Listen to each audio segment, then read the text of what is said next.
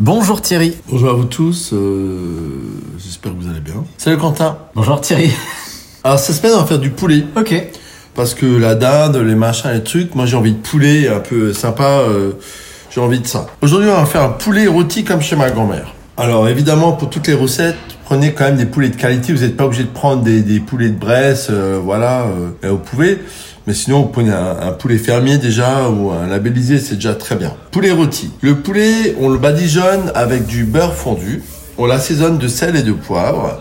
Et on le met au four à 220 degrés pendant 35 minutes. Ensuite, on coupe des échalotes en deux. On fait des quartiers de pommes de terre. Vous prenez des pommes de terre euh, charlotte ou des rattes. Des petits quartiers avec la peau. Donc vos échalotes, vous coupez en deux, des quartiers de pommes de terre, vous, prenez des carottes que vous coupez en biseaux et vous rajoutez ça au bout de 30 minutes au four. Vous laissez cuire encore 20 minutes. Votre poulet, vous le mettez de côté. Si vos pommes de terre, vos légumes sont cuits, vous sortez, vous déglacez un peu avec du vin blanc et un petit jus de poulet. Vous rectifiez l'assaisonnement de sel et de poivre et euh, vous découpez votre poulet et vous servez ça avec. C'est délicieux. Un bon poulet rôti comme chez ma grand-mère, des légumes et des petites pommes de terre qu'on brisé avec, c'est top. J'embrasse, à demain.